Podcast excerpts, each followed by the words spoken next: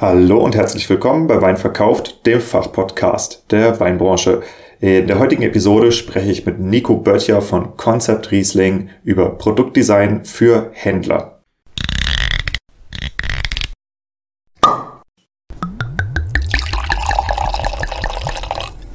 Wein gibt es nur, wenn die Winzerinnen und Winzer davon leben können. Deshalb untersuchen wir hier, wie man florierende Weinmarken aufbaut und wie du eine derart starke Nachfrage generierst, dass du deinen Wein nur noch zuzuteilen brauchst. Du hörst Wein verkauft, den Fachpodcast der Weinbranche, und hier geht es um die Kunst des Weinverkaufens. Wir sprechen über messerscharfe Positionierung, visionäre Verkaufstechniken, unterbewertete Nischen und entstehende Märkte im Weinbusiness. Eben alles, was Entscheidungsträgern im Weinbau und angrenzenden Wirtschaftszweigen dabei hilft, profitable Vertriebskanäle zu erschließen ihre Betriebe vernünftig auszubauen und zuverlässig neue Kunden zu gewinnen. Mein Name ist Diego, mein Podcast ist für alle gedacht, die in den Reben stehen und im Keller rumwuseln. Ich habe lange nach einer passenden Community für Weinverkauf gesucht. Er hat nun bei Wein Plus seinen Heimathafen gefunden und verdankt der Mitgliedschaft bemerkenswertes Wachstum. Mit der kostenfreien Mitgliedschaft bekommst du dort jeden Freitag Early Access zu einer bisher unveröffentlichten Episode von mir. Daneben gibt es hier, also zum Beispiel auf Spotify oder Apple Podcast, jeden Montag brühwarme News der Weinbranche mit Neuigkeiten über Fördergelder, über Umsatzzahlen, Weinbaupolitik, Neubesetzung, Markteinführung und was uns sonst noch so betrifft in unserer Branche auf die Ohren. Also abonniere den Podcast, um am Ball zu bleiben. Dieser Podcast wird finanziell unterstützt von Amorim, dem Weltmarktführer in der Korkproduktion. Korken sind und bleiben das Verschlussmittel der Wahl für hochqualitative Weine. Und zwar nicht nur aus Kundensicht, sondern auch in Zeiten wie diesen, wo wir weltweite Lieferkettenengpässe haben und viele Verschlusssysteme eben gar nicht mehr so gut hergestellt werden können, weil die Lieferketten im Moment blockiert sind, zusammenbrechen wegen Krieg, wegen irgendwelchen Logistikschwierigkeiten. Äh, da zeigt sich eben genau die Stärke des Korkens, weil er wird hier in unserem Kontinent hergestellt. Und solltest du darüber nachdenken, wieder auf Korken zu wechseln oder bessere Korken einzusetzen, dann ist es wohl eine ganz gute Idee, dich mal an Amorin zu wenden. Jo, und damit sind wir dann auch live. Heute spreche ich mit Nico. Nico ist einer der drei Betreiber von ähm, Konzept Riesling. Und äh, ich würde einfach noch mal ein bisschen da anknüpfen, wo wir vorhin äh, beim, beim Telefonat ähm, aufgehört haben. Und zwar, äh, wir waren bei der Probein-Vorbereitung stehen geblieben, die besten Tricks, um die Probein irgendwie zu überleben. Äh, wie war deine Liste? ähm, ja, ich würde sagen, das ist zwar super schwierig, ähm, wenig Alkohol zu trinken auf einer äh, Messe, die sich nur um dieses Thema dreht. Mhm. Ähm, aber ähm, ja, also Vorsicht beim Trinken, äh, immer Wasser zwischen, eventuell auch das ein oder andere Zusatzmittel äh, nehmen. Ich weiß nicht, Ilotrans oder so, das hilft dann vielleicht doch mal ganz gut oder ein paar isotonische Getränke. Damit meine ich nicht äh, Riesling-Kabinett, auch wenn das eigentlich offiziell auch als isotonisches Erfrischungsgetränk zählt. Aber äh, genau, ein bisschen auf sich achten, vielleicht nicht nur Fastfood essen, sondern ein bisschen was Gesundes und dann kommt man schon durch die Tage. Es werden ja sehr lange und eigentlich natürlich auch sehr alkoholreiche Tage werden. Mhm. Und äh, das wird anstrengend, aber auch sehr schön. Ja, also äh, ihr merkt, wir sind kurz vor der Prowein. Äh, die Aufzeichnung wird natürlich ein bisschen später rauskommen, aber die Prowein geht in vier, vier Tagen, glaube ich, los. Am, am, Sonntag, genau. Also für genau. uns schon ein bisschen früher, weil wir ja in Düsseldorf auch unseren Laden haben. Ähm, also der Samstag ist ja auch so ein bisschen der Anreisesamstag von ganz, ganz vielen, die schon auf der Messe was aufbauen. Das wird auch schon wild. Ja, das heißt, wir versacken alle am Samstag bei euch im Laden. Ähm, cool. Ja, spannend, spannend. Hm, deine wievielte Prowein ist das? Ähm, oh Gott, die ist ja zwei Jahre ausgefallen. Davor war ich, glaube ich, vier, fünf Jahre da. Genau, ungefähr. Ja, für mich wird es tatsächlich erst die zweite. Also ich habe äh, einmal auf der Probein gearbeitet für Demeter, am Demeter-Stand. Mhm. Und äh, danach war ich nie wieder da. Aber jetzt ganz spannend, ich bin ganz, ganz aufgeregt, ob die Post-Covid-Prowein so cool wird wie die Pro-Covid, Prä-Covid. Probein. Ja. Ähm, lass uns noch mal ein bisschen äh, über Messe quatschen, bevor wir in das eigentliche Thema einsteigen. Was machst du zur Messevorbereitung? Ähm, ja, wir bereiten uns jetzt in erster Linie natürlich auf den Ansturm an Menschen vor. Ähm, wir sind eben in Düsseldorf eine, eine Location, die durchaus an so einem äh, weinaffinen Messetag abends gern besucht wird. Und äh, da kommen viele Menschen, ähm, Gäste von der Prowein, aber auch ganz viele Aussteller, also Winzer, und versammeln sich dann bei uns äh, zum gemütlichen After-Messe-Trinken. Und da bereiten wir uns natürlich insofern vor, dass wir alle Schubladen und alle Räumlichkeiten vollstellen mit unterschiedlichen Weinen. Äh, wir haben alle Raritäten aufgefüllt, wir haben ordentlich eingekauft. Ähm, das ist so die Hauptvorbereitung. Dann natürlich das Team briefen. Wir machen nebenbei noch ein paar Veranstaltungen. Das heißt, äh, da ist eine, ja, ein sehr getakteter Zeitplan. Und da muss man sich natürlich darauf vorbereiten, genau. Hm. Aber das heißt, ihr bereitet euch nicht darauf vor, auf der Messe rumzulaufen, sondern das wird morgens so ein bisschen passieren, sondern für euch ist die Messe eigentlich eher Business. Also genau. außerhalb des Messegeländes. Außerhalb des Messegeländes ganz, ganz wichtig. Und na klar gehen wir auch alle auf die Messe, jeder unterschiedlich. Also jeder vom Team hat natürlich die Möglichkeit, äh, sich das Ticket zu holen. Ähm, jeder mhm. vom Team kriegt das natürlich auch ähm, bezahlt von uns. Das ist ja auch eine, eine gute Fortbildung oder auch, auch zum Networken, eine fantastische Messe.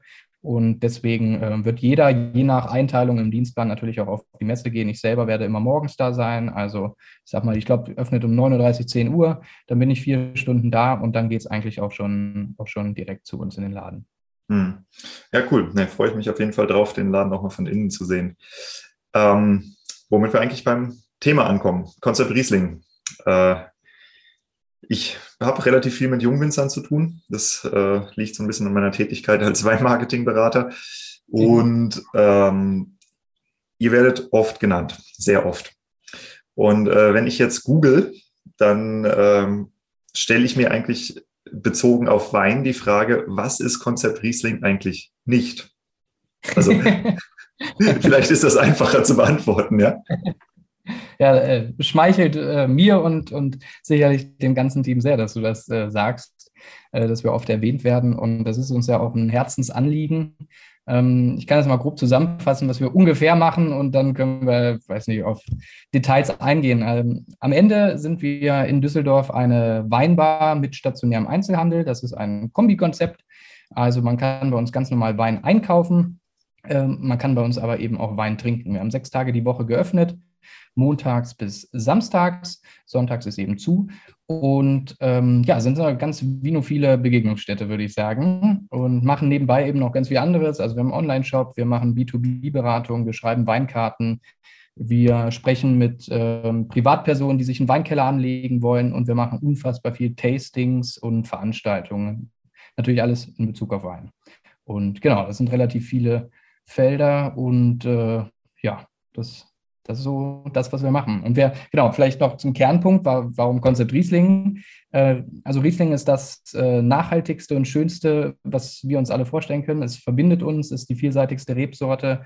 Sie verbindet uns in ganz, ganz vielen Bereichen. Also von den jungen Winzern, die tolle Sachen ähm, auf die Flasche ziehen, bis hin zu den etablierten Familienweingütern. Wir machen grundsätzlich nur handwerkliche Familienweingüter, ganz, ganz wichtig. Bei uns gibt es keinen Industriewein und ähm, deswegen junge Winzer, Jungwinzer ist immer so ein schwieriges Wort. Ähm, wann ist man Jungwinzer? Wann hört das auf? ähm, in jedem Fall, ich sag mal, junge ähm, ja, Weinunternehmer, die Wein produzieren, äh, junge Familienweingüter sind bei uns natürlich auch sehr, sehr gerne. Aus dem Grund, dass wir zusammen mit ihnen uns einfach gut entwickeln können. Und ähm, das ist auch ein großer Fokus von unserer Arbeit. Mhm. Zusammen mit denen gut entwickeln heißt, ähm, ist für euch die Verfügbarkeit einer Gebiets- oder Produkt- oder Firmenmarkenexklusivität äh, Voraussetzung? Nö, ähm, das gar nicht. Äh, uns ist erstmal in allererster Linie das Produkt wichtig. Also wenn der Wein muss einfach äh, performen, das ist Nummer eins. Und dann muss die Story dahinter eben nicht nur eine Story sein, die erzählt wird, sondern die muss gelebt werden. Die Philosophie vom Weingut, die muss einfach äh, zu uns passen. Wenn das passt, äh, dann arbeiten wir gern zusammen. Und miteinander entwickeln meine ich eher, also wir sind ein bisschen über vier Jahre alt, viereinhalb Jahre alt.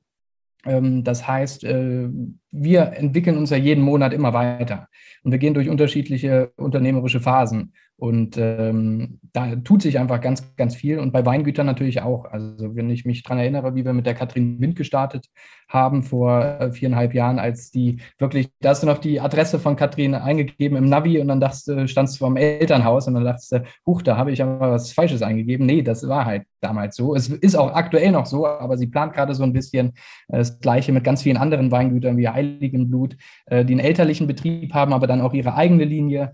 Und ähm, die wachsen dann natürlich auch mit uns. Wenn wir miteinander gut funktionieren, wir das natürlich viel ausschenken, dann äh, bringt das den jungen Unternehmern und Unternehmerinnen natürlich auch enorm was. Und das ist so diese gemeinsame Entwicklung und vor allem auch der gemeinsame Austausch. Also gerade junge Menschen ähm, sind sich ja oft noch nicht ganz sicher, in welche Richtung es gehen soll oder haben auch viele Nachfragen und Positionierungsfragen. Und das ist natürlich etwas, was wir, die direkt äh, den Wein eben verkaufen und ausschenken, ähm, ja, womit wir so ein bisschen spielen können. Ne? Mhm. Ja, das ist ein Thema, da werden wir auch gleich auch noch äh, uns massivst reinknien, Positionierungsfragen. Aber auch ich bin äh, in dem Sinne Jungunternehmer. Also ich habe äh, gegründet letzten Juni, seit 1.7. bin ich selbstständig und äh, mich interessiert das natürlich brennend, ihr seid jetzt im viereinhalbten Jahr, ähm, wie die Geschichte eures Unternehmens so gelaufen ist, weil äh, anhand der verschiedenen Aktivitäten, die ich bei euch sehe, also ich habe so eine lange Liste auf der Website, was ihr alles macht, äh, denke ich, dass ihr äh, ein ähnliches Prinzip fahrt, wie ich das tue. Ich nenne es immer ganz viele Angeln auswerfen und gucken, wo jemand anbeißt und dann wiederholen, wiederholen, wiederholen. Ne? Was habt ihr dann alles so getestet und verworfen? Äh, was ist euch passiert? Was habt ihr so brutal in den Sand gesetzt? Da gibt es ja bestimmt ein paar interessante Geschichten. Ja, klar. Also erstmal, äh, die Firma wird vor viereinhalb Jahren gegründet von Philipp Kutsch, unserem damaligen Geschäftspartner. Das lief dann zwei Jahre lang. Ähm, wie so ein klassisches Startup eben läuft. Ne? Man befindet sich einfach im Aufbau. Es war damals natürlich noch nicht ansatzweise so erfolgreich, wie es das heute ist. Ähm, aber das ist eben diese schwierige Anfangszeit. Hat man sicherlich auch damals äh, ein, zwei Fehler gemacht. Äh, die kann ich aber gar nicht beurteilen, weil ich später erst ins, ins Unternehmen eingestiegen bin. Ähm, letztendlich kam dann nach diesen zwei Jahren natürlich diese zweijährige Corona-Zeit. Wir können es alle überhaupt nicht mehr hören. Es war gruselig, es war grausam. Ich hab, äh, bin 28, ich habe graue Haare bekommen. Das ist kein Spaß. Also es war eine wirklich nervenaufreibende Zeit, wenn man morgens aufsteht und gar nicht unbedingt weiß, wie der Tag sich äh, weitergestaltet mit enormer Verantwortung natürlich für Mitarbeiter, deren Familien, ähm, also Arbeitsplätze, äh, enorme Kosten natürlich, weil war ja keiner darauf vorbereitet auf diese Situation. Dann sieben Monate Schließzeit der Gastronomie am Stück ähm, ohne wirklich staatlichen ähm, Support. Das war eine ganz, ganz wilde Zeit, aber auch eine Zeit, in der wir eine unfassbare Dynamik ähm, in unserem, ähm, ja, ich nenne es immer CR-Trio ähm, angenommen haben. Der Björn, der der Philipp und ich haben uns wirklich jeden Tag Gedanken gemacht, wie geht es weiter, was machen wir, wie können wir ähm, einfach äh, ja, dabei bleiben, wie können wir Vollgas geben, obwohl wir eben so massiv, äh, massive Restriktionen haben und so, viel, so viele auch finanzielle Einschnitte natürlich. Ähm, das haben wir wunderbar geschafft. Also ich bin manchmal selber noch verwundert, wie gut wir dann da durchgekommen sind. Äh, wir haben keinen einzigen Mitarbeiter entlassen, wir haben nicht in Kurzarbeit geschickt, ähm, wir haben äh, ja, tausende Online-Tastings gemacht. Ich kann das Wort auch gar nicht mehr aussprechen, weil es so viele waren. Ähm, ganz, ganz viele Möglichkeiten gefunden, irgendwie ähm, ja, Umsätze zu generieren und Kosten damit zu decken, äh, sodass wir dann wirklich äh, zwar im Dezember letzten Jahres, es klingt weiter äh, weg, als es, als es ist, hatten wir alle nochmal Lockdown-Angst, äh, der Gesundheitsminister da nochmal wirklich auf die Pauke gehauen hat. Ähm, dann ist das natürlich nicht so gekommen und äh, wir konnten so zwar im Januar, Februar noch mit schleppenden Umsätzen äh, in den März kommen, aber im März, ich weiß nicht mehr, ob es der 5. oder 15. war, dann äh, fielen ja die Restriktionen und dann wurde alles wieder ähm, besser und jetzt müssen wir sagen, haben wir zwei grandiose Monate erlebt mit ganz, ganz viel Zuspruch, mit ganz ganz, viel Gästen, die zu uns kommen, mit Veranstaltungen, wie die wieder kommen. Ähm, und ja, wir haben unterschiedliche Sachen gemacht. Also ähm, ob das diese Online-Tastings sind, das war alles ein Riesenerfolg. Äh, das war also nichts, was ich sagen kann, das war, ähm, war nicht so gut. Ähm, ja, also letztendlich würde ich sagen, das Einzige, wo wir ein bisschen ähm, Schwierigkeiten hatten, Ähm, letztendlich war eine Kooperation äh, mit einem ähm, Startup, das äh, Food Delivery und äh, Grocery Delivery in zehn Minuten macht. Da waren wir der Local Hero. Das hat am Anfang wunderbar funktioniert, aber irgendwann äh, kam dann die Realität und äh, die Einkäufer, die internationalen Einkäufer, äh, gehen, die sich mit dem deutschen Markt nicht auskennen, ähm, die haben das dann so ein bisschen kaputt gemacht, diese anfänglich sehr gute Partnerschaft. Das war sicherlich so ein Learning, wo wir gesagt haben, gut, ähm, das, das war nichts. Ähm, hat jetzt keinem großartig geschadet, keine Frage. Aber ähm, ja, man muss Kooperation auf jeden Fall immer genau durchleuchten und schauen, ist das sinnvoll, ob man das wirklich macht. Äh, wir kriegen wirklich fast wöchentlich irgendwelche Anfragen für Kooperationen, Partnerschaften von allem Möglichen und das muss man eben wirklich genau durchleuchten und schauen, ist das wirklich zielführend für das oder möchte da einer von uns mehr profitieren als, als wir von dem. Ne? Also wir sind große Freunde von Geben und Nehmen, äh, beidseitig Partnerschaften, ob das mit Weingütern ist oder mit anderen Kooperationspartnern. Ähm, wenn man, wenn beide gut was davon haben, dann ist das einfach schön und äh, das ist das, was wir dann auch forcieren. Deswegen sagen wir die meisten Sachen tatsächlich eher ab. Mhm. Ja, klar, das ist, äh, ist so ein Klassiker, wenn ich mit Händlern spreche. Also meistens kann man aus dem Vollen schöpfen, hat aber nicht so viel Kapazität, wie man eigentlich haben wollte. Ähm, magst du noch mal kurz das Team vorstellen und so ein bisschen die, die Background-Geschichte beleuchten? Wieso gab es oder wieso gibt es Konzept Riesling überhaupt? Wieso bist du damit rein? Ja, wer sind die anderen? So, die ganze Geschichte. Ähm, ja, fangen wir an. Also gegründet wurde die Firma Ende 2017 von Philipp und seinem damaligen Geschäftspartner. Ähm, beide sehr, sehr unterschiedlich und beide haben diese Firma gegründet, äh, weil es eine Option gab auf dem Düsseldorfer Karlsplatz. Das ist ein Feinkostmarktplatz, einer der wenigen wirklich ähm, sehr gut geführten Marktplätze in Deutschland. Ähm, und äh, dort gab es die Möglichkeit, eben so einen kleinen Weinhandel mit Ausschank zu machen. Das haben die beiden dann äh, forciert, eben unter dem Namen Konzept Riesling. Ähm, dann kam diese Start-up-Phase, wie ich gesagt habe, und genau in Corona-Zeiten, das war dann Mitte letzten Jahres, haben sich beide getrennt. Ähm, äh, jeder, also der Philipp ist geblieben, der, das ist eine Firma, die hat er aufgebaut letztendlich und, und auch finanziert. Ganz, ganz wichtiger Punkt. Und ähm, der Philipp ähm, und ich, wir kennen uns eben seit meinem Ein- oder auch vor meinem Eintritt. Ich war mal ganz ursprünglich auch mal Gast bei Concept Riesling in Düsseldorf äh, Hotelökonomie an der äh, IST-Hochschule studiert und äh, war dann ab und zu eben mal in Düsseldorf auf dem Karlsplatz, weil mir das Wort Konzept oder die Marke Konzept Riesling war schon irgendwie in der Weinwelt sehr präsent. Vorher hatte ich ja ein paar Steps äh, in der Hotellerie in Berlin vor allem und in Hannover.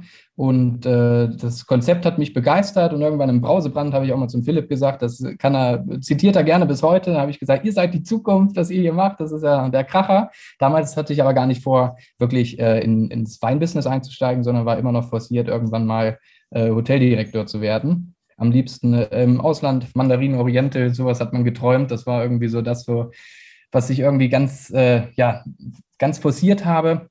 Dann kamen unterschiedliche Stationen äh, in Berlin, die waren auch sicherlich alle sehr, sehr erfolgreich. Ähm, und dann kam irgendwann so der Punkt im Leben, wo ich gesagt habe, ja, so hundertprozentig mit dem Weg zum Hoteldirektor bin ich nicht ganz so glücklich. Und dann bin ich im Oktober 19, ähm, ja, haben wir miteinander gesprochen alle und äh, der Philipp hat mir angeboten, komm doch in die Firma. Dann, wir wollen nicht nur den Karlsplatz, wir wollen auch mehr. Und dann habe ich gesagt, auf mehr habe ich total Lust. und äh, ich bin dabei. Und dann habe ich gesagt, selbst wenn das, damals habe ich wirklich gesagt, selbst wenn das schief geht, ich kann ja immer noch irgendwas anderes machen. Ähm, ja, dann habe ich bei Concept Riesling gestartet, viele Dinge gemacht.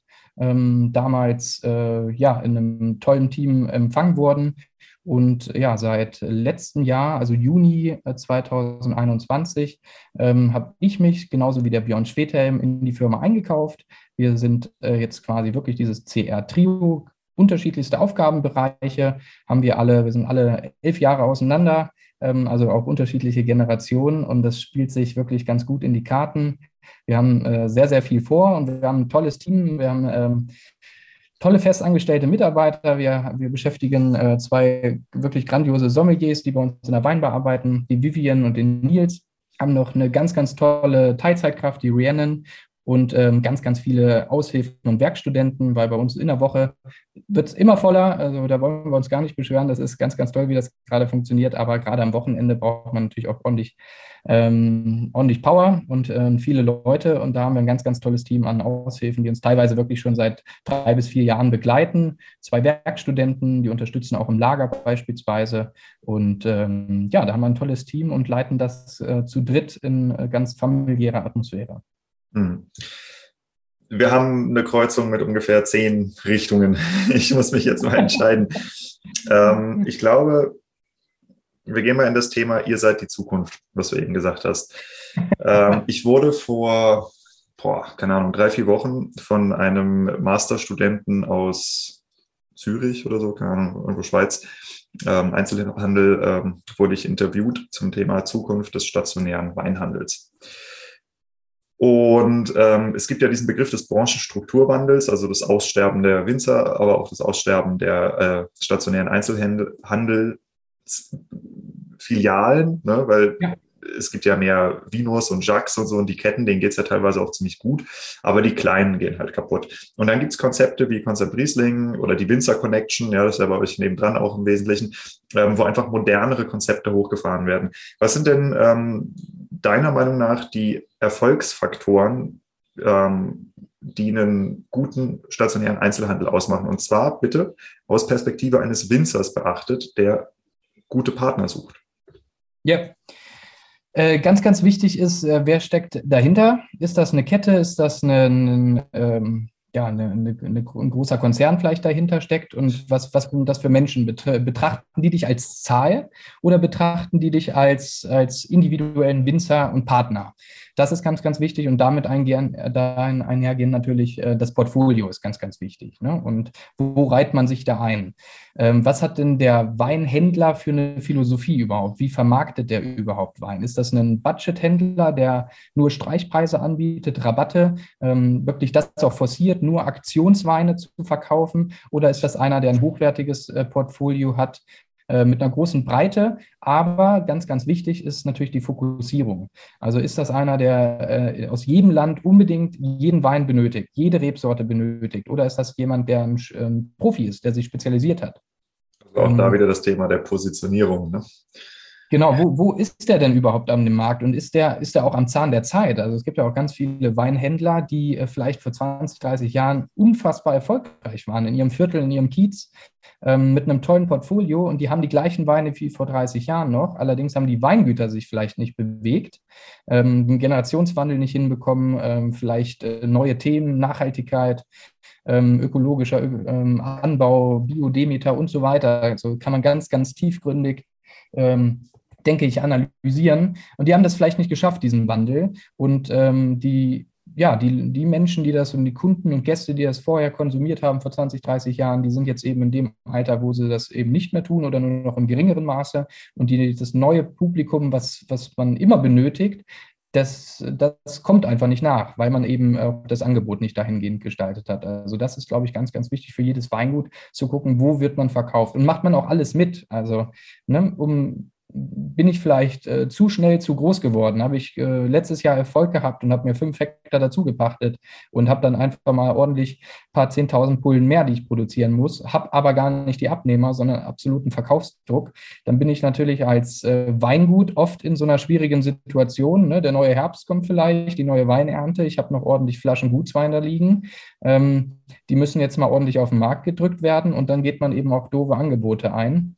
Das äh, sieht man immer wieder, dass viele Weingüter dann äh, ja leider diese Abstriche machen. Und das sind immer Abstriche in, in, in Richtung Qualität und Positionierung und die sind nachhaltig, meiner Meinung nach, ähm, einfach, einfach nicht gut für das Weingut. Also es festigt sich nicht, anstatt sich vielleicht äh, wirklich langsam darauf zu konzentrieren, zu wachsen und eine gute Kundschaft, äh, die man auch äh, über Jahre, Jahrzehnte bedienen möchte, heranzuzüchten, in Anführungszeichen, oder geht es wirklich ums schnelle Geld, um größer ähm, und mehr, mehr, mehr?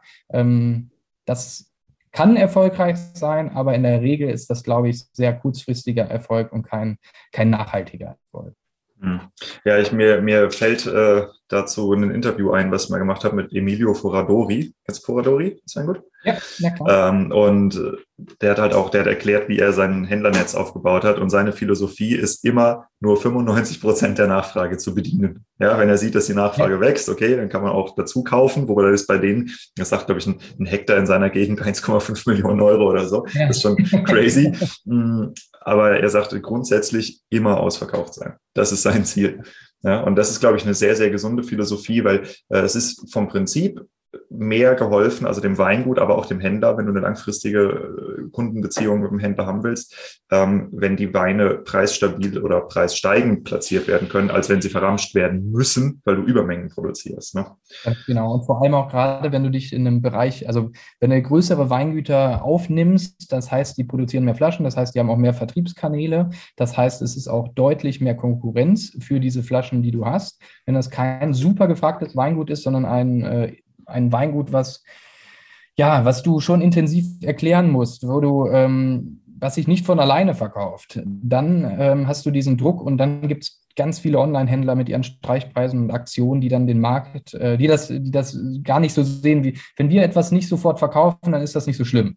Ne? Weil wir wissen, wir haben ein tolles Weingut gekauft, das braucht vielleicht noch ein bisschen Zeit, ähm, dann verkaufen wir es eben übers Jahr oder auch in zwei Jahren, drei Jahren, wird nicht schlecht, das sind großartige Weine.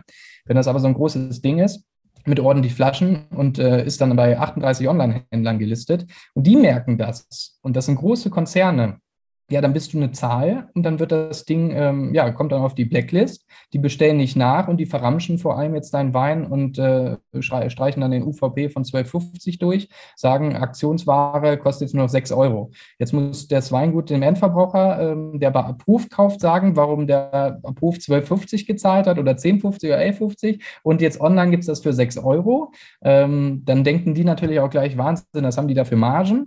Und auf der anderen Seite ist es natürlich so, dass äh, dem Konzern ist es äh, im Zweifel ja, gut, egal. Ich sag mal so, der, der Konzern kauft halt auch 10.000 Flaschen auf einmal. Ne? Also der kriegt genau. natürlich Margen, von denen der kleine Fachhandel nicht so träumen kann. Ne? Wenn er sich natürlich verkalkuliert, äh, bist du die Ramschware und dann wirst du rausgefeuert. Und das ist natürlich etwas, was im Weingut nachhaltig natürlich extremst schadet.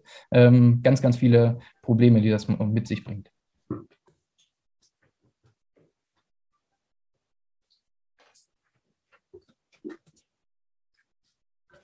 So, Cut.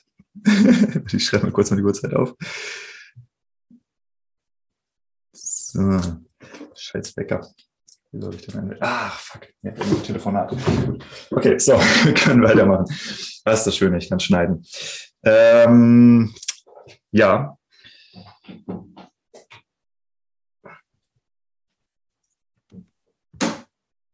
Wenn du dir die Distribution von Konzept Riesling anguckst. Also ihr habt ja recht viele verschiedene Kanäle.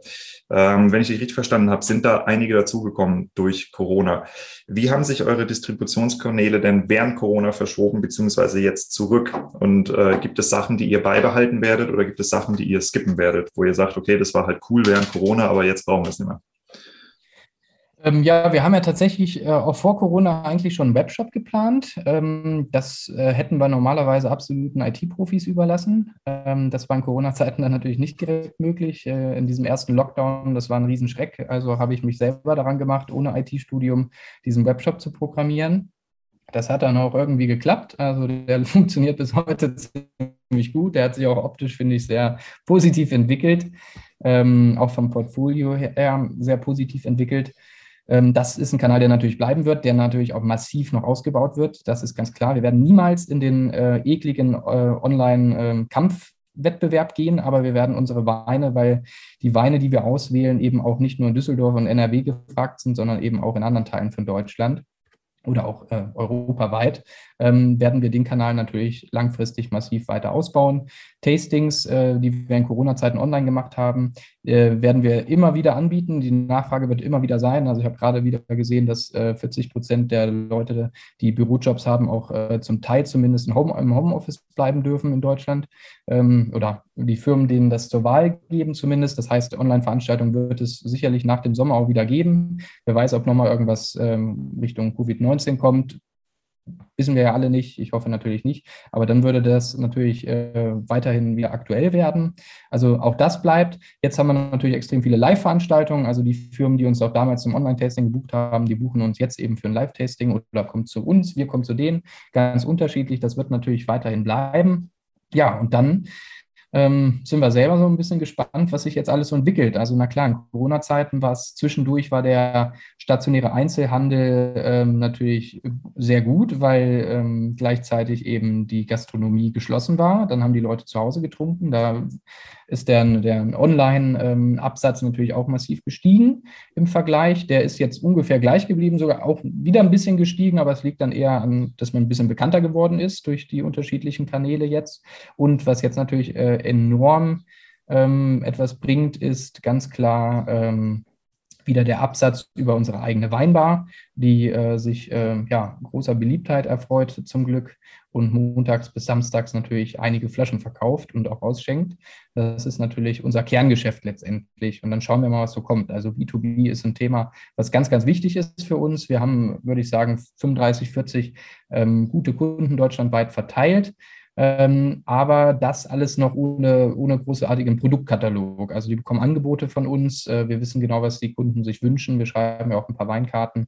Ähm, und das ist dann etwas, was wir bestücken. Langfristig wird das natürlich wieder ein Thema werden, weil die jungen Winzer, die wir auch gerade im Portfolio haben, mit uns auch einen B2B-Absatzkanal bekommen sollen. Das ist allerdings äh, braucht man gar nicht, ähm, gar nicht drum rumreden. Sehr kapitalintensives Geschäft. Es bindet ja sehr, sehr viel.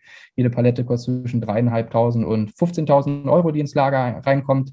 Wenn man ganze Portfolien abbilden will von mehreren Winzern, äh, muss man da natürlich äh, sehr, äh, in sehr große Vorleistung gehen bin gar kein Fan davon, ähm, Ware entgegenzunehmen, ohne sie zu bezahlen, wie das ganz viele andere machen. Erzählen wir zumindest Weingüter jedes Mal, ähm, dass das ja auch kein Problem wäre teilweise, aber das ist etwas, was wir gar nicht forcieren wollen. Wenn wir soweit sind, dann machen wir das. Und in der Corona-Zeit haben wir alle sehr, sehr viel Geld verloren. Ähm, und deswegen arbeiten wir uns jetzt Stück für Stück daraus. Und äh, da bin ich und die anderen zwei auch sehr, sehr zuversichtlich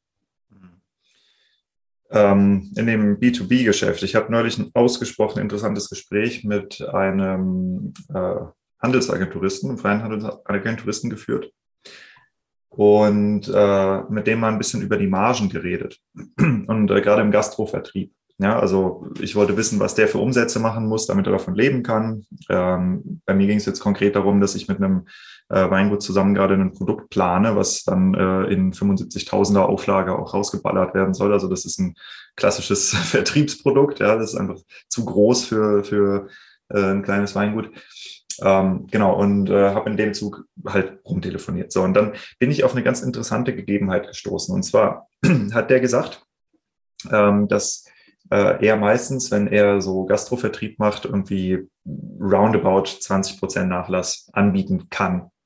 Mhm. Und dass das auch ungefähr die, mh, hm, ja, also die Größenordnung ist, so 15 bis 25 Prozent, was die Gastronomen kriegen. Und dann habe ich ihn halt gefragt, ja, aber schau mal, wenn ich jetzt als Winzer hingehe und ich kalkuliere sowieso für einen Großhandel 40, 50 Prozent mit ein, manchmal sogar mehr, ja, warum gehe ich denn dann nicht auch auf die kleinen Abnehmer mit mehr Marge zu und unterbiete damit einfach meine Konkurrenz, ja, die einen ähnlich teuren Wein hat, komme dadurch in die Weinbegleitung zum Beispiel rein. Und dann sagt er, ja, keine Ahnung, warum er das macht, ne?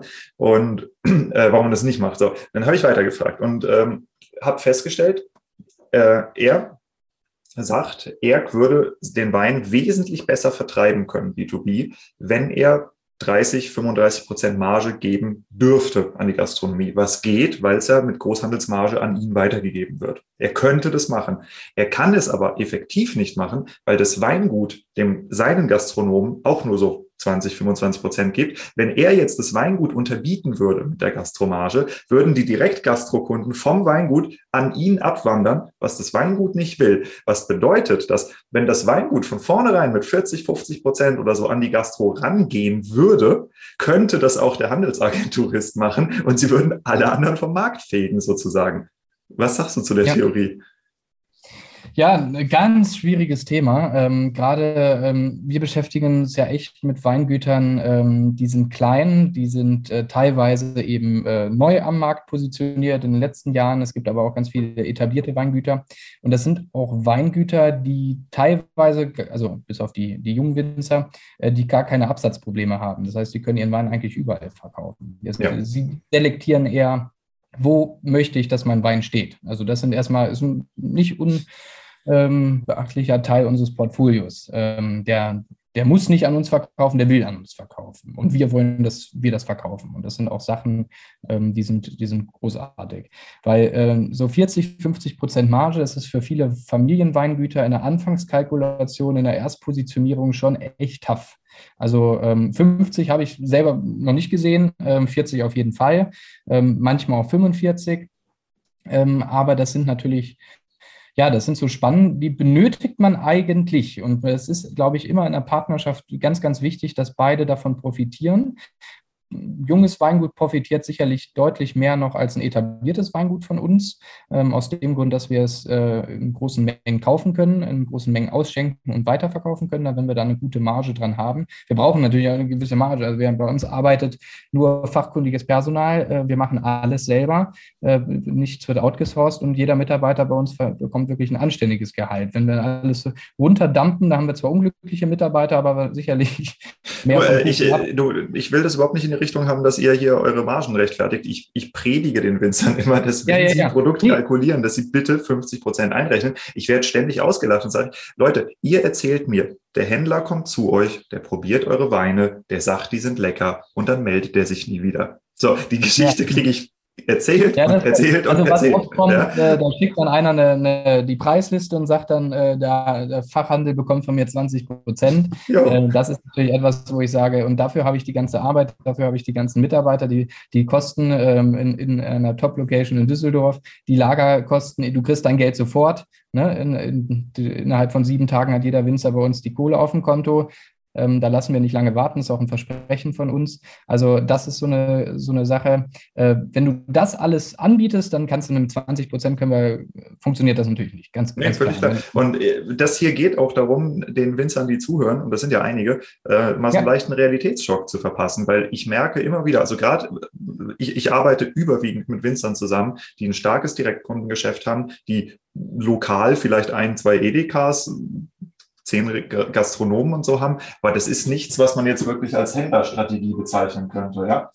Und ja. Ähm, das ist immer wieder der Fall, dass, also das, das schockt mich jedes Mal, dass sie nicht wissen, erstens, wie funktionieren die gut funktionierenden B2B-Distributionskanäle, wie sehen die von innen aus, was ist da an Personalaufwand, an Lageraufwand, was kostet eine Google-Listung, wenn ich irgendwie SEO-Geschichten mache gegeneinander, was, was sind eigentlich die Bidding-Preise, ja? Keine Ahnung davon und eben auch überhaupt keine Ahnung davon, wie eigentlich Margen zu kalkulieren sind heutzutage, weil das hat sich auch verändert in den letzten 15 Jahren. Ne? Deshalb, also äh, es, es, geht hier echt nicht darum, euren, euer, euren, euren äh, Geschäft äh, äh, zu rechtfertigen, sondern das, was du sagst, das ist eigentlich Standard für einen gut laufenden Weinhandel. Absolut, ja. genau. Also Kompletter Standard wir brauchen das und wir müssen die Weingüter natürlich auch, ähm, auch irgendwie in irgendeiner Form mitgehen.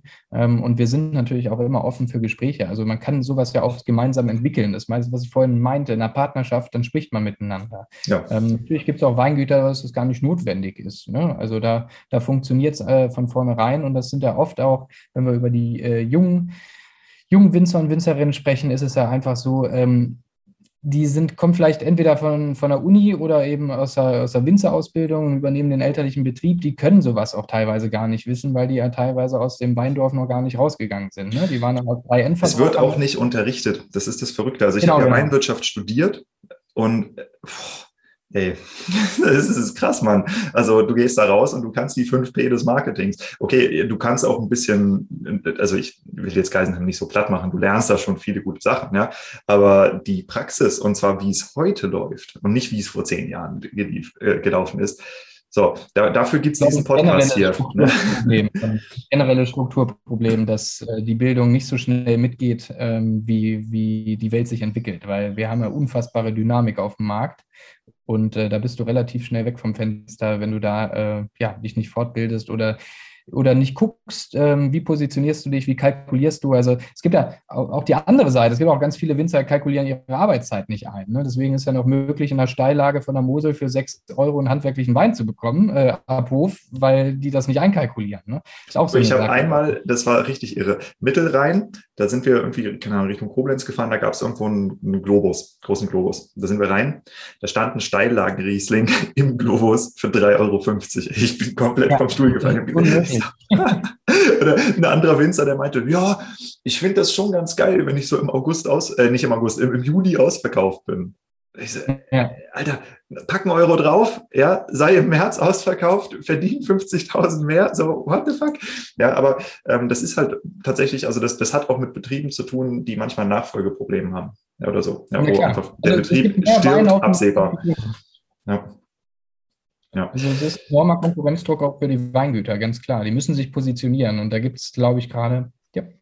Ja, ich finde das äh, auf jeden Fall mega, dass du da auch so offen drüber sprichst, weil das, das Wichtige ist, ähm, meiner Meinung nach, wenn jetzt, wenn hier jemand zuhört, und das, hier hören viele zu, von denen ich das weiß, die sind Mitte 20, ähm, die werden absehbar elterliche Betriebe übernehmen oder die spielen da mit dem Gedanken, sich mit einer eigenen kleinen Marke selbstständig zu machen, wenn sie vielleicht noch Angestellte Winzer sind oder, oder. Das sind ganz, ganz viele von den Leuten, die hier zuhören. Ähm, man muss von Anfang an richtig kalkulieren. Und es ist nicht unbedingt einfach, als Jungwinzer eine kleine regionale Marke hochzufahren, wo du auch noch selber den aktiven Vertrieb machst. Ja, weil wenn du schon, keine Ahnung, du bist angestellt in einem Betrieb, dann baust du noch selber den Wein an und aus und dann sollst du ihn auch noch aktiv verkaufen, jede Woche auf drei Wochenmärkten oder was auch immer du dafür Strategien fahren kannst. Da gibt es eben auch die Möglichkeit, von vornherein ein Handelsprodukt zu bauen. Ne? Und äh, das Schwierigste ist natürlich in dem Szenario der Einstiegsbereich. Ja, ja, Also klar, wenn ich einen Wein für 25 Euro auf den Markt schmeiße, den kann ich dir auch für 10 Euro netto verkaufen, da stirbt niemand von. Ja, das ist klar. Aber wenn ich jetzt über den Einstiegsbereich rede, ähm, wie, wo fängt es denn bei euch eigentlich an, dass es interessant wird? Also verkauft ihr 6 Euro Weine oder verkauft ihr eher so 8, 9 Euro Weine im Einstieg? Der, der günstigste Wein im Portfolio kostet 8,50 Euro.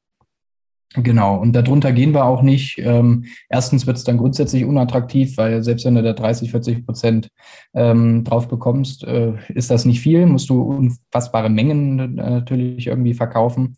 Ähm, und zweitens äh, ist das so unser natürliches Qualitätsempfinden, nenne ich es jetzt einfach mal. Äh, es gibt großartige Weine auch für 6, 7 Euro, keine Frage. Ab Hof irgendwo äh, gibt es das, äh, kenne ich auch Weingüter ähm, die müssen ja irgendwo anfangen. Also manchmal hat man vielleicht auch einen rein hessischen Betrieb von seinen Eltern übernommen und der setzt normalerweise noch Endverbraucherpreise von 4,50 der Liter durch.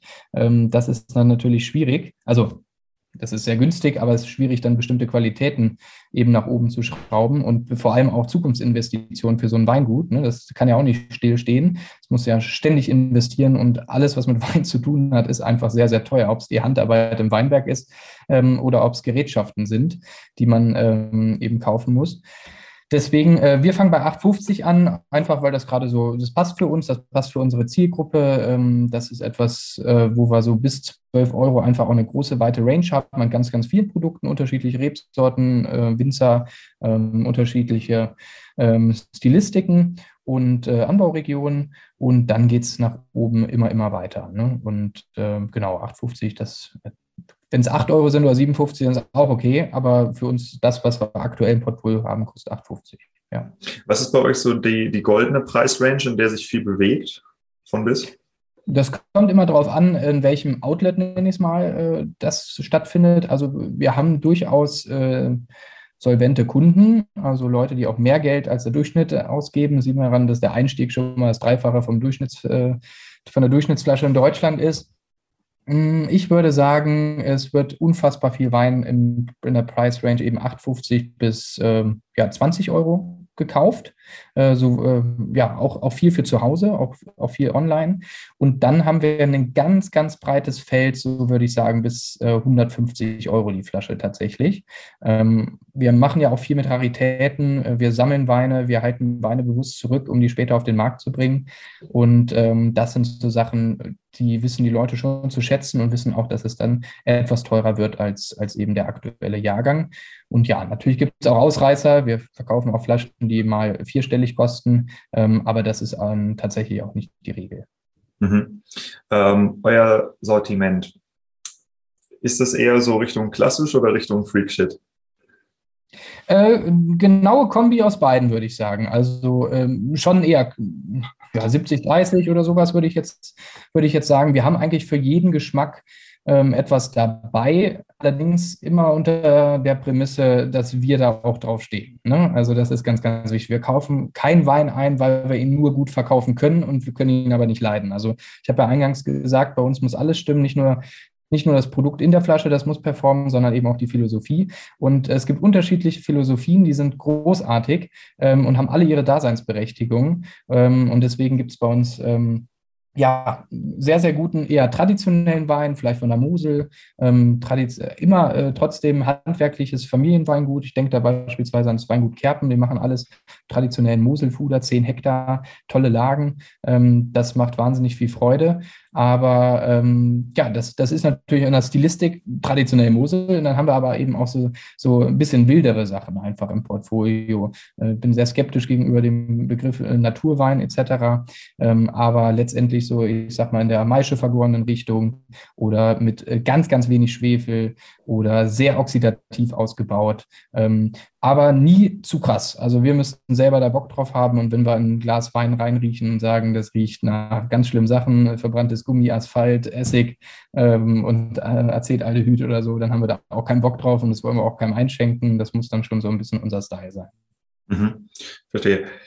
Ähm, es gibt so ein gewisses wie ich es nennen soll, ein, ein Konkurrenzproblem äh, oft zwischen Winzer und Händler. Und das ist durch Covid verstärkt worden, nämlich das Thema des eigenen Online-Shops. Ja, oder des Auftritts bei wie Winzer, wie Campo, Amazon, wo auch immer, ja, wo im Wesentlichen äh, die Endkundenpreise des Weinguts aufgedeckt werden. Ähm, das führt dazu, dass im schlimmsten Fall Winzer und Händler gegeneinander auf die gleichen Weine bieten. Wie geht ihr damit um? Und äh, vor allem, wenn ihr jetzt mit einem Winzer eine enge Partnerschaft plant, gibt es da Sachen, wo ihr sagt, ey, konzentrier du dich auf deine Events, wir konzentrieren uns auf deine Weinberge? Oder, weil ich meine, das ist der Scheiße, wenn man sich gegenseitig einfach die Biddingpreise hochbietet. Ja, das, das stimmt. Also ich muss sagen, die meisten jungen äh, Menschen, die mit uns zusammenarbeiten, die fragen uns tatsächlich, bevor die weitere Partnerschaften eingehen. Das ist sehr, sehr schön. Und auch bevor die ähm, einen eigenen Online-Shop starten würden oder so, da fragen die, wie, wie steht ihr dazu? Das sind aber auch tatsächlich diejenigen, die im großen Teil finanziell dann auch irgendwie abhängig von uns sind, weil wir nicht unerhebliche Mengen an, an Wein eben bei denen abnehmen. Das heißt, da gehen wir einfach in den Dialog und sprechen einfach über die Zukunft des Weinguts. Ähm, vielleicht können wir ja die Menge erhöhen oder braucht das gar nicht. Zum Beispiel eine, eine mhm. Lösung, ein hm. Lösungsansatz. Ähm, gestern oder vorgestern einen Artikel gelesen, dass irgendwie 86 Prozent aller VDP-Winzer einen eigenen Online-Shop haben. Ähm, das ist natürlich auch in Covid geboren. Ich kann viele Winzer da groß äh, nach, nachvollziehen, äh, weil die auch viel äh, Angst hatten. Ich meine, vor Corona war noch dann, wenn man viel Export hatte, gab es noch die Strafzölle in die USA. Wer eben viel dahin exportiert hatte, hatte erstmal ein Loch. Dann äh, kam der Herbst und so weiter. Dann kam Corona. Dann äh, hat man vielleicht, haben die Endverbraucher, hatte man vielleicht gerade umgestellt und weniger Endverbraucher ab Hofgeschäft und dann, und dann mehr irgendwie ähm, ja, gastronomisch ähm, sich ausgerichtet und die Gastronomie hat eben gar nichts mehr bestellt und dann hat man halt geguckt, äh, was mache ich jetzt? Ich mache jetzt einen Online-Shop. Ne? Die gleiche Idee hatten wir ja auch. ist ja äh, nicht neu erfunden. Aber klar, man äh, tritt in eine Konkurrenzsituation und ähm, der Vorteil in dem Handel ist natürlich erstmal, wir selektieren schon mal vor. Also du kannst bei uns ja auch nicht nur ein Weingut kaufen, sondern viel mehr. Ähm, du kannst dir eine gemixte Kiste entweder am Karlsplatz bei uns mitnehmen oder kannst du online bestellen. Beim Weingut bestellst du eben nur das Weingut und vielleicht hast du ja Lust auf mehreres Unterschiedliches. Was ich kritisch sehe, ist natürlich, wenn man bei uns, äh, wenn wir die Leute darauf aufmerksam machen und die kaufen es dann ab Weingut, das lässt sich, glaube ich, nicht verhindern. Ähm, aber letztendlich ist es etwas, was äh, ja durchaus äh, dem Handel etwas stört. Und dann kommt es, glaube ich, ganz stark darauf an, wie die Weingüter da so agieren. Wie, gehen, wie geht man denn miteinander um in dieser ganzen Situation? Also jeder will seinen Wein verkaufen. Ähm, kritisch sehe ich es natürlich, wenn das Weingut extrem profitiert. Äh, wir uns wahnsinnig viel Mühe geben, dieses Weingut zu präsentieren, auszuschenken, ähm, in seiner äh, ja, ganzen Breite auch abzubilden. Und äh, wenn das Weingut dann äh, wirklich an einem vorbei hier und da eben Geschäfte macht und äh, vielleicht auch dann äh, Kunden in der eigenen Region ähm, oder, oder neue Händler listet etc. Das ist dann etwas, wo wir dann durchaus sagen würden, da würden wir dann eher Abstand äh, gewinnen. Wir sind ähm, kleiner Nischenhändler, muss man ja sagen. Ähm, also wenn jemand zu einer großen, ähm, zu, zu, einer großen Agentur gehen würde, was wir ihm nicht verwehren, weil die würden immer noch mehr Wein kaufen als wir, dann wäre das aber für uns in der Position, in der wir uns aktuell befinden, eher ein Ausschlusskriterium. Also da will ich die großen Händler gar nicht schlecht reden, ähm, aber da ist man einfach für uns, das ist, das ist einfach anders. Und das, wir, wir können das gar nicht leisten, was die leisten. Äh, wir sind in unserem Bereich, den wir machen, aber finde ich gut und, und ich denke, so werden wir auch wahrgenommen. Und wir möchten gar nicht in die Konkurrenzsituation mit irgendjemandem, der ähm, ja zu einer großen, zum großen Aktienkonzern gehört.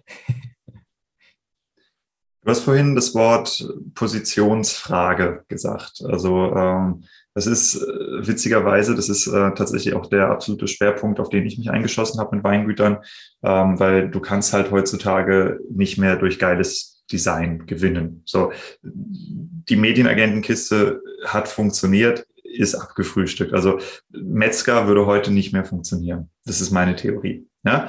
Ähm, weil wenn du heute noch kein ich sag mal, mindestens ansprechendes Design hast, das muss ja noch nicht mal fancy sein, dann bist du unter Durchschnitt. So, du bist halt nicht herausragend dadurch, dass du schwarz-weiß Markus Schneider machst, sondern wenn du, wenn du sowas nicht hast, sondern einfach immer noch aussiehst wie 80er Jahre Supermarkt, dann bist du halt einfach voll hinterher.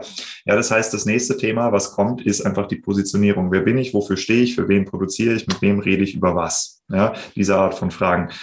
Und ähm, was ist denn aus eurer Sicht, aus Händlersicht, das äh, Winzerprofil, nach dem ihr sucht? Also welche Winzer wären diejenigen, die bei euch eine Chance haben, reinzukommen? Und wenn ja, wie macht man das?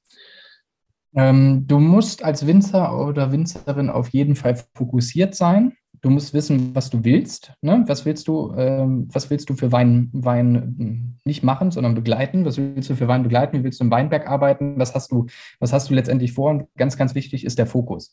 Es bringt meiner Meinung nach nichts mehr wie das äh, klassisch rein hessische System vor 30 Jahren mit, äh, mit 35 Rebsorten, unterschiedlichen Ausbaustilistiken, äh, Süßegraden. Ähm, das macht ein Portfolio kompliziert. Konzentriere dich lieber auf weniger Weine und dafür mach die richtig gut und äh, verzettel dich nicht. Ähm, bau dir dein, dein Qualitätssystem innerhalb des Weinguts einfach äh, so auf, wie es für dich und äh, für, für denjenigen, der das trinken soll, schlüssig ist. Ne? Also im Prinzip eine Herkunftspyramide im eigenen Weingut. Und ja, wirklich, äh, man sollte sich kon darauf konzentrieren, dass man eher äh, das, was man macht, dann wirklich gut macht, anstatt eben immer schnell, schnell, besser, besser ähm, in der Form, dass man auch immer größer wird. Ne? Also wenn man klein anfängt und nicht gleich ähm, ja, äh, zu groß denkt. Also groß denken sollte man schon, aber eben man sollte, sollte das langsam forcieren und dann sollte es organisch und gesund wachsen, ähm, weil alles andere bringt dann immer in Situationen im Leben, wo man vor einer Entscheidung steht und die Entscheidung, wenn es ums Finanzielle geht und da geht es dann vielleicht auch um eine Existenz, die ist im Zweifel nicht nachhaltig und äh, nicht gut für, für das Geschäftsmodell Weingut. Ähm, deswegen kleine Port, kleines Portfolio, äh, gesunde Preisgestaltung und dann vor allem zählt einfach die, die Arbeit. Ne? Die Arbeit im Weinberg, äh, nicht im Keller, im Keller begleiten, im Weinberg beste Bedingungen schaffen, auch vielleicht ein bisschen drüber nachdenken, ähm, vielleicht viele elterliche Betriebe, die ähm, noch mit synthetisch, ähm, synthetischen Pflanzenschutz arbeiten, die, die, die äh, ja viel Pestizide, Fungizide etc. verwenden, im Keller vielleicht unfassbar viel pumpen, vielleicht das eine oder andere Pulver auch verwenden. Das ist etwas, was für uns nicht wirklich in Frage kommt. Äh, das finden wir alle, schmeckt man auch im Wein. Wir mögen es äh, möglichst äh, rein, sage ich mal, ohne Zusätze. Also gibt äh, einen genialen Spruch, der ist äh, stumpf, simpel und einfach, aber trifft es perfekt. Ähm, vom H.O. Spanier, äh, der, der, schreibt ja unten auf seine Etiketten, ähm, äh, no bullshit, just sulfit. Ähm, also das, das finde ich, trifft es immer ganz gut. Ähm, einfach wirklich Terroir, Terroir, Terroir, Handwerk, Handwerk, Handwerk und äh, mit einem klaren Kopf vor allem dabei sein. Und äh, es gewinnt nicht immer der lauteste. Das ist vielleicht auch noch ganz wichtig. Wenn das Glas performt und man in die richtigen Kanäle kommt, dann kann man deutlich mehr profitieren, als wenn man marktschreierisch ähm, auf jeder Veranstaltung der lauteste ist. Ähm, da fällt man oft, und äh, da gibt es viele Geschichten, die ich nicht erzählen kann heute, aber da fällt man oft auf die Schnauze. das stimmt, ja. Ähm, wenn ich mir jetzt als Weingut Gedanken über mein Sortiment mache, also das ist auch so eins der, klar, der Hauptthemen, was ich mit den Weingütern bespreche. Ich gehe mit denen immer verschiedene Logiken durch. Ist das Sortiment, hat es eine Preislogik? Hat es eine Wertigkeitslogik? Also verstehe ich als Kunde, warum ich wie viel Geld für welchen Wein ausgebe? Weil oft sind die Weine ja sehr kalkuliert. Also Ertrag pro Hektar plus Arbeitsaufwand pro Schlag, die ganzen Geschichten so. Und das ist natürlich was, was für den Kunden praktisch nicht nachvollziehbar ist. Allein schon der Ertrag pro Hektar, ja, wenn ich da drauf schreibe, irgendwie 50 Hektoliter pro Hektar, ey, du musst halt dich schon krass mit Wein auskennen, um überhaupt eine Bezugsgröße dafür zu haben. Du hast überhaupt keine Ahnung, was das sein soll. Ich weiß nicht mal, wie groß ein Hektar ist. Ganz genau, ganz genau so. Das heißt, für den Kunden ist es oft extrem schwer, die, die Wertigkeit des Weines einzuschätzen. Ja, und äh, halt zu verstehen, okay, stellt der mir gerade für 20 Euro irgendein Bullshit auf den Tisch oder nicht? Weil wie sollst du es festmachen? Und äh, ich habe dann überlegt, okay, wie kann man das eigentlich machen? Wie, zum Beispiel, wenn du jetzt Steillagenwinzer bist. Du könntest den Preis deiner Weine an den Steilheitsgrad koppeln. Das wäre nachvollziehbar für den Kunden. Ja? ja. Das, ist, das hat aber nichts mehr mit einem Lagensystem zu tun oder mit einem Qualitätsstufensystem, ja, wie auch immer. Und diese, diese Lagen- und Qualitätsstufensysteme, ich weiß, das ist ein ongoing Battle in der Weinbranche. Ich finde sie beide schlecht aus Kundensicht. Also mhm. es ist beides nicht nachvollziehbar, außer du bist im Weinbaugebiet groß geworden. Und das ist aber ein Großteil der Kundschaft nicht. Ähm, was hast du denn für Modelle gesehen oder wie, wie vermittelt ihr die Wertigkeit äh, an Leute, die einfach nicht so viel Ahnung von Wein haben? Ne? Und was sollte man als Weingut vielleicht davon adoptieren für sich? Wir, wir, sind da in einer privilegierten Situation, weil wir oft einen Vertrauensvorschuss bekommen. Also die Leute hören dann auch oft auf das, was wir empfehlen im Gespräch und äh, nehmen es dann äh, mit und beim Probieren gefällt der Wein und äh, dann geht es weiter. Also das ist mal so ein sehr, ja, das ist sehr einfach für uns in der Form. Ähm, nichtsdestotrotz, also ich, ich finde, äh, das ist eine Nische. Der Herkunftsgedanke ist beim Wein einfach unfassbar wichtig. Und ähm, wir haben jetzt ein Umdenken, das ist gar nicht unbedingt die Generation von uns beiden, sondern eher die nach uns kommt. Ähm, da findet ja ein Umdenken generell statt, was super positiv ist, wie ich finde. Ähm, und ich glaube, Herkunft spielt immer mehr eine Rolle. Wo kommt das eigentlich her, was ich konsumiere, was ich kaufe, was ich trinke, was ich esse, was ich auch trage vielleicht. Ähm, und deswegen, wenn man das vermittelt bekommt, und das ist sicherlich äh, eine Aufgabe, die äh, Leute wie du äh, viel besser können als ich, wenn sie Weingüter beraten, ähm, wenn man das ja präsentiert und zeigt, was da für Arbeit hintersteckt und wo es herkommt und dass man das quasi das, das Flüssige dann auch schmeckt. Was, wo, wo steht die Rebe? Was, was ist da passiert äh, in diesem Jahr? Warum schreibt man da überhaupt den Jahrgang auf dieses Etikett? Ähm, dann, äh, dann hat man es eigentlich so ein bisschen geschafft. Und ich finde, die Herkunftspyramide ist schon, ja, die ist schon wahrscheinlich noch das beste System, um es irgendwie einzuordnen, aber sie ist nach wie vor natürlich erklärungsbedürftig. Und äh, Wein ist auf jeden Fall sehr, sehr komplex, dieses ganze Thema. Und äh, man kriegt ja dann öfter auch mal die Frage von jungen Leuten, also jetzt mittlerweile nicht mehr, aber früher, als ich dann im Hotel meine Ausbildung gemacht habe, und dann waren wir auf irgendeiner Party und dann gab es natürlich irgendeinen Wein auf dem Tisch von irgendeinem blöden Discounter. Ähm, und dann, ja, ähm, kann man das denn trinken und was ist denn das für eine Qualität und solche Fragen. Und äh, also selbst am Supermarktregal, äh, wo ja der Großteil des Absatzes stattfindet, äh, gibt es ein Problem in der Kommunikation. Ich finde, äh, der VDP macht das äh, in seiner Möglichkeit sehr gut Ich glaube aber, es braucht immer uns Händler oder uns Kommunikatoren, ähm, Menschen aus der Weinwelt, die das raustragen. Also gestern ganz tolles Erlebnis, habe eine äh, Weinprobe für eine Firma gemacht und da waren drei Leute, die haben bei der Teamabstimmung eigentlich gegen äh, Weintasting gestimmt, weil sie Wein nicht mögen. Da waren sie der festen Überzeugung. Nach gestern Abend und auch mit einem Glas Alkohol im Kopf, äh, haben sie alle drei zu mir gesagt, also du hast uns gerade zum Wein gebracht. Ich dachte, das wäre eigentlich alles so wie das, was man eben aus solchen Discountern kennt und so süß und und bappig und künstlich. Und äh, die haben diese Weine gestern Abend getrunken und haben gesagt, äh, also ich mag doch Wein, ne? Also toll, klasse. Und äh, ich glaube, diese Kommunikation, die braucht es einfach.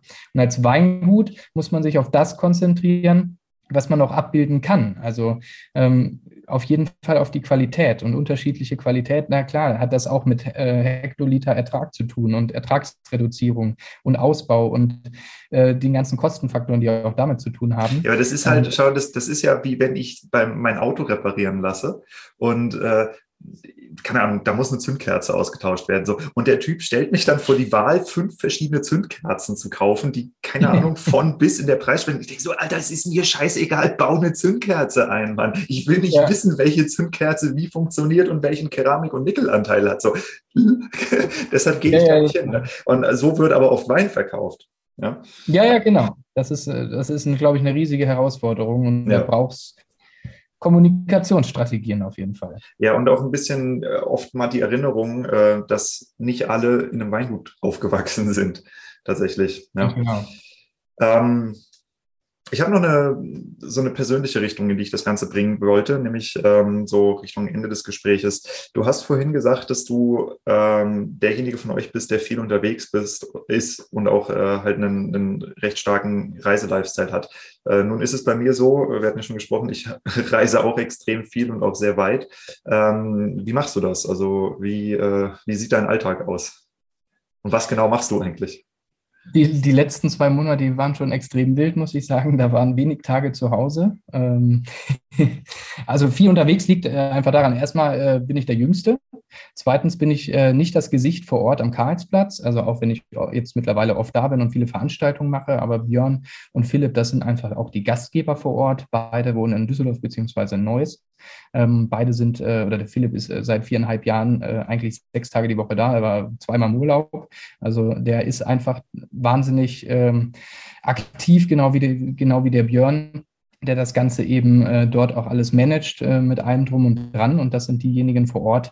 Dafür äh, bin ich in vielen Bereichen, auch wenn ich ganz oft irgendwie ja in der, in der ersten Reihe irgendwie stehe, ganz klar, aber ähm, rein von, von den geschäftlichen Tätigkeiten bin ich eben auch ganz viel im Hintergrund und mache eben vom Einkauf ähm, Strategien, Online-Shop, Newsletter, ähm, die ganze Administration, Buchhaltung etc. Also alles das, was äh, hinter den Kulissen irgendwie läuft ähm, um eben auch den beiden ähm, ja, den Rücken im Prinzip in der, dem Bereich zu stärken, dass sie sich wirklich auf das konzentrieren, was unser Kerngeschäft vor Ort ist. Machst du Und, das äh, Category Management dann sozusagen oder? Ja, wobei wir das alles eigentlich, das sind Sachen, die machen wir einfach zusammen. Ne? Also wenn ich was gut finde, dann, äh, dann kaufen wir Probeflaschen und äh, probieren die und dann äh, sprechen wir darüber. Aber klar, äh, ich bin äh, eben super viel unterwegs, wie du sagtest, in den Weinregionen bin, äh, denke ich, da auch sehr gut verdrahtet und vernetzt. Und insofern ähm, bin ich sicherlich der, der viele Sachen an Land holt und dann mit äh, in einem gemeinsamen Team-Tasting auch mit Nils und Vivi ähm, das dann entscheidet, ob das ins Portfolio kommt, zusammen mit. Also das ist gemeinschaftlich. Es bringt gar nichts, wenn ich auf der Weinreise irgendwas einkaufe, dann dahin stelle und die anderen sollen es verkaufen. Ähm, mhm. Das funktioniert nicht. Also so, so, so machen wir das nicht und so finden wir es auch nicht, nicht, um, ja, nicht besonders schön. Ähm, und klar, ähm, der, der Philipp hat zwei Kids, ähm, der Björn hat drei Kids. Das heißt, äh, beide sind auch familiär eingespannt und das mit einem mehr als Vollzeitjob. Ich meine, als Selbstständiger arbeitest du definitiv nicht den acht Stunden oder zehn Stunden Tag. Das ist oft länger und es ist auch weniger frei. Ähm, das mit einer Family. Ähm, ich habe äh, habe keine Kinder bislang zumindest. Insofern bin ich auch derjenige, der durchaus eben mal länger weg sein kann, ähm, zu dann meiner Partnerin. Aber äh, das wird ja irgendwann besser. Glaubst du? ja, hoffentlich. Ja. Nee, cool, okay. Ähm, an und für sich, ich habe hier noch ähm, einen Punkt, den ich, glaube ich, von dir nochmal erklärt haben wollte. Und zwar, Du hast vorhin auch über Partnerschaften gesprochen, also Partnerschaften, die bei euch angefragt werden, äh, aber auch Weingutspartnerschaften und hast dann gesagt, du legst halt den größten Wert auf Geben und Nehmen und ihr lehnt eine ganze Menge ab. Was genau verbirgt sich dahinter, hinter diesem Geben und Nehmen? Ist das eine Geldthematik? Ist das eine Persönlichkeitsthematik? Ist das ja, definitiv in erster Linie eine Persönlichkeitsthematik. Es ist ganz, ganz wichtig, dass wir uns mit dem Partner und der Partnerin gut verstehen. Das ist unfassbar wichtig. Ähm, und dann kann man sich auch in unterschiedlichen herausfordernden Zeiten auch unterstützen. Das haben wir in Corona wahnsinnig gemerkt. Also ähm, wir haben Weingütern auch in Corona-Zeiten geholfen, weil wir die Weine zum Beispiel in die Online-Tastings reingebaut haben. Weingüter, die unfassbar vor Situationen standen, äh, die nächste Rechnung nicht bezahlen zu können. Ähm, dann durch diese gute und auch freundschaftliche Partnerschaft hat man das dann eben äh, besprochen und dann hat man gesagt, na klar, also wenn wir jetzt was machen, dann mit euch natürlich, damit wir äh, euch auch in dem Fall unterstützen. Ähm, ja, und das ist so ein, ein, ein Kernpunkt eigentlich, dass das das ist das partnerschaftlich. Natürlich auch finanziell. Also wenn wir viel Arbeit machen, dann, ähm, und das liegt nicht, dass wir irgendwie einen Euro mehr brauchen, damit das im Regal steht oder lassen uns das bezahlen oder so. Wenn wir ein Weingut aufnehmen, dann möchten wir das auch verkaufen, möchten wir es präsentieren. Und äh, wie gesagt, also wir waren vorhin bei der Marge mit 20 Prozent, ist das natürlich schwierig. Ähm, und das liegt nicht am fehlenden Enthusiasmus, das liegt einfach daran, dass das Produkt nicht wirtschaftlich für uns ist. Und am Ende des Tages äh, müssen wir eben auch äh, alle unsere Familien ähm, ja, mit allen unseren Familien irgendwie klarkommen. Und äh, dazu zählt natürlich auch ähm, ein gewisser wirtschaftlicher, wirtschaftlicher Zweck, den diese Firma verfolgt. Ihr Kapitalisten. Das ist ja fürchterlich, was ich hier höre. ja, also man hat ja manchmal den Eindruck, der eine oder andere arbeitet karitativ, aber nee, Spaß. Also das ist natürlich auch ein, auch ein wichtiger Punkt. Ähm, einfach geben und nehmen in, in allen Bereichen miteinander sprechen. Und ähm, ich glaube, das kriegen wir gerade echt gut hin und wir sind echt froh über das Portfolio, was wir uns über die Jahre aufgebaut haben, über die vielen Kontakte und auch Sachen, die wir machen können. Ne? Also bestes Beispiel, wir haben eine großartige Community. Ähm, und wir haben in dieser Zeit, wo die Hochwasserkatastrophe an der A war, äh, wo unfassbar viele Existenzen einfach, äh, ja, ganz schlimme Schicksale erlitten haben, haben wir, und wir haben einen Partner an der A, der Lukas Sermann, den es auch ganz übel erwischt hat, weil der ganz unten ist. Äh, also da stand nichts mehr und auch bis heute ist das echt schwierig. Ich war vor zwei Wochen da, es sieht noch gruselig aus. Und wir haben gesagt, wir müssen jetzt was machen, wir müssen unbedingt was tun. Und wir haben dann einfach ähm, ja, eine Charity-Aktion gestartet oder unterschiedliche. Wir haben Einzelflaschen versteigert von privaten Spendern an äh, private ähm, Spender, die das sozusagen die Flasche bekommen haben, dafür eine Spende abgegeben haben am VDP Adler Hilft e.V. Ähm, und äh, haben dann eben noch ein großes Charity-Event, äh, was jetzt äh, letzten Samstag stattgefunden hat, hier in Düsseldorf im Steigenberger Hotel im Pink Pepper ähm, haben wir einen Charity Lunch gemacht mit äh, 14 äh, Teilnehmern, die alle letztes Jahr ein Ticket ersteigert haben für diesen Lunch. Das war ein großartiges Menü, begleitet von den zwei Winzern Klaus-Peter Keller und Julia Keller sowie Egon Müller. Beide waren persönlich, alle drei waren persönlich da, haben äh, Wein aus ihrer Schatzkammer, die auch teilweise eben noch nie getrunken oder veröffentlicht wurden, ähm, aufgemacht an diesem Tag. Ähm, das haben wir, habe ich als Gastgeber moderiert und äh, da haben wir eine unfassbare Spendensumme zusammenbekommen. Und das ist etwas, wo wir sagen, das ist auch Geben und Nehmen. Also wir hatten unfassbar viel Arbeit mit der Aktion, viel mehr als ich mir, als ich diesen Gedanken hatte, mit Björn und Philipp zusammen das zu machen, ähm, als am Ende, als, als wir am Ende auf dem Schreibtisch lag. Aber wir haben das gemacht und ähm, dass trotz dieser Corona-Zeit, die parallel eben auch noch lief und die Weingüter haben mitgemacht und ähm, unglaublich spendabel und diese Spender, die diese Tickets geholt haben, also wir haben insgesamt ein bisschen über 100.000 Euro eingesammelt. Ähm, das ist für so ein kleines Unternehmen in Düsseldorf, glaube ich, schon eine unfassbare Summe. Äh, jeder hat das direkt an den VDP Adler Hilft e.V. gespendet.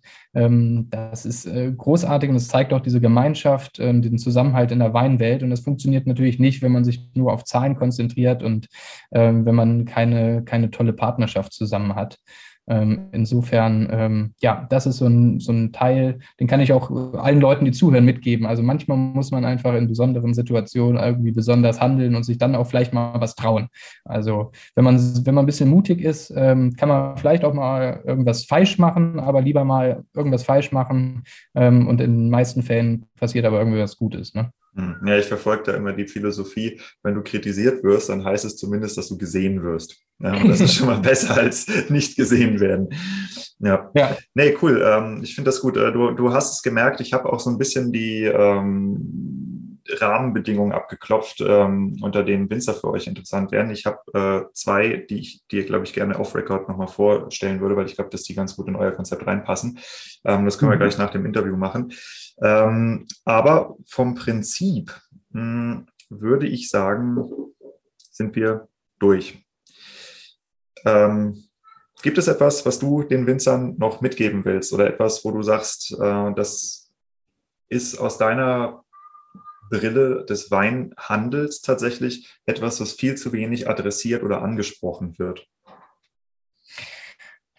viel zu wenig angesprochen, glaube ich, aktuell nicht, weil wir eine unfassbare Marktdynamik, glaube ich, haben und einfach ganz viele Themen auf den Tisch kommen. Ich denke, ähm, nachhaltig arbeiten, nachhaltiger Weinbau ist, ist unfassbar wichtig. Ähm, das ist etwas, was wir schließlich auch auf dem Planeten, auf dem wir leben, äh, im wir nehmen ja auch etwas von ihm, also müssen wir ihm auch was zurückgeben. Und Landwirtschaft äh, ist einfach etwas, was ganz, ganz wichtig ist. Äh, und in dem Bereich kann man viel falsch machen und viel richtig machen. Ich glaube, wenn man viel richtig macht, dann ist man auch äh, tendenziell ein besserer Mensch.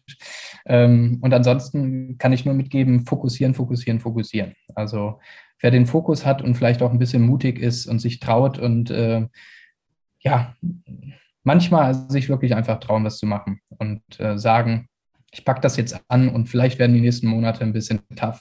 Aber äh, nur wenn ich das richtig durchziehe und mich vielleicht auch nicht auf die, auf die Lorbeeren meiner Eltern irgendwie ausruhe, sondern einfach mal sage, gut, wir müssen was verändern, weil sonst habe ich jetzt zwar fünf Jahre noch Erfolg, aber im sechsten Jahr wird es langsam alles ein bisschen brenzlig. Ähm, lieber früher dran denken, was in der Zukunft kommt. Weinbau ist ja etwas, was immer langfristig ist. Man muss langfristig denken, man muss sich äh, mit ganz vielen Thematiken beschäftigen, der Klimawandel und, und, und. Ähm, wir haben da ganz, ganz viele ja auch negative Marktdynamiken und da muss man sich frühzeitig mit beschäftigen und darf sich nicht nur im Weinberg verstecken, auch wenn man da natürlich auf jeden Fall hingehört, weil da, da ist am meisten Arbeit nötig. Mhm. Wo findet man euch überall, wenn man euch jetzt hinterhersteigen will und wie kann man euch bzw. dich am besten erreichen? Ja, Webseite ist www.conceptriesling.com. Mit C. Ähm, mit C, genau, Konzept englische Schreibweise. Und ähm, genau, da kommt man auch auf den Online-Shop. Da ist eigentlich das ist die Domain conceptriesling.shop.com. Und ansonsten findet uns man natürlich auf dem Düsseldorfer Karlsplatz. Ähm, das ist äh, unsere Hauptlocation. Und ansonsten, klar, also mich findet man, glaube ich, überall. Also Konzentrieren findet man auch auf Instagram. Ich heiße auf Instagram einfach Wein. Ansonsten LinkedIn, Facebook, äh, gerne auf WhatsApp. Meine Nummer steht eigentlich überall auf der Webseite. Und ansonsten die E-Mail-Adresse info.conceptriesing.com. Da erreicht man auf jeden Fall mich und die anderen. Alles klar. Super, Nico. Ich danke dir. Hat viel Spaß gemacht und ich freue mich sehr, in ein paar Tagen bei euch im Laden aufzutauchen. Dann trinken wir uns mal ein. Auf jeden Fall.